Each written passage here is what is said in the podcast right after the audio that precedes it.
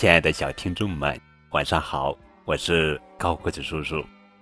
今天要讲的绘本故事的名字叫做《下怪蛋的鸡》，作者是汉斯·亚尼什文，瓦尔特·施莫格内图，石祥翻译。从前有一只母鸡吞了自己的影子，然后它一连三天都只下黑色的蛋。啊，下黑色的蛋！当清晨的雾气笼罩农庄的时候，母鸡不再往窝里下蛋了，它飞向天空，下了三小朵灰色的云。呵呵。当母鸡在星期天横穿过热闹的足球场后，它生下的蛋又小又圆，就像一个个小足球。一天中午，母鸡正在树下打盹，一个苹果从树上掉了下来，正好砸中它的脑袋。哈哈哈！母鸡第二天。就下了三个黄苹果。农夫认为这只母鸡病了，就带着它去看兽医。兽医给母鸡仔细做了检查，可什么都没发现。第二天，农夫在鸡窝里发现了一只亮着的灯泡。农夫想，我的鸡太不一般了，它会成为明星的。他带着母鸡去了电视台。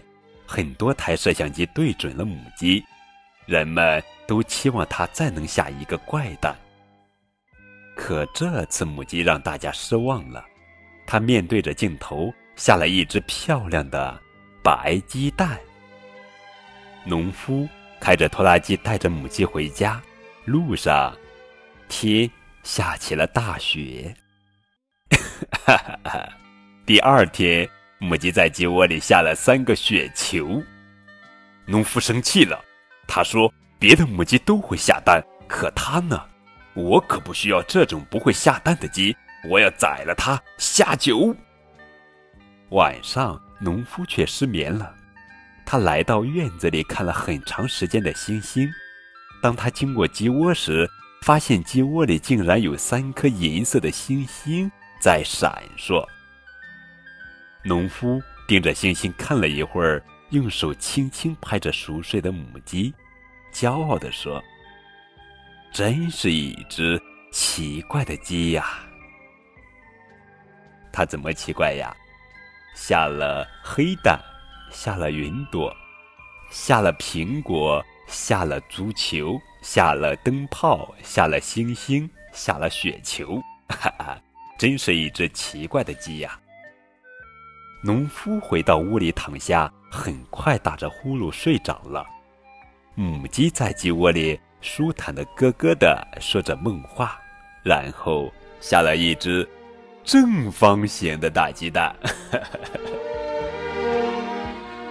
我们来看一下，最后变形鸡有蜻蜓鸡、冰屋鸡、骆驼鸡、双头鸡。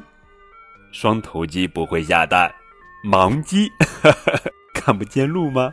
龙鸡和怪蛋，蜻蜓鸡下蜻蜓鸡蛋，冰屋鸡会下冰块蛋，骆驼鸡会下骆驼鸡蛋，盲鸡会下盲鸡蛋，龙鸡会下龙鸡蛋。